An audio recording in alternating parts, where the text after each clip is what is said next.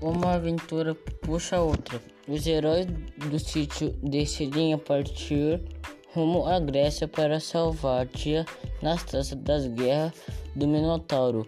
Dona Benta começa a contar toda a história na Grécia Antiga.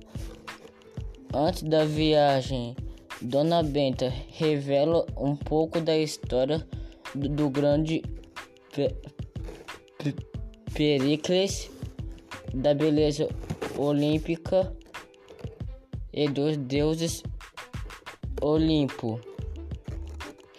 Os personagens chegam na terra de Pericles e começam a ver como tudo era diferente antigamente.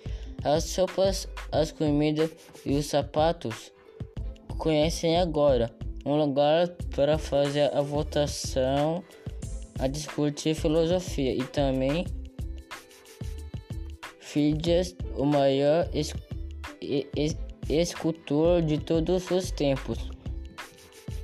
Dona Benta conta para Pe Pericles a aventura vivida no sítio quando os personagens das fábulas se, mudam para lá e como uma vidente começa a contar para Pe Pericles que irá acontecer no futuro da Grécia.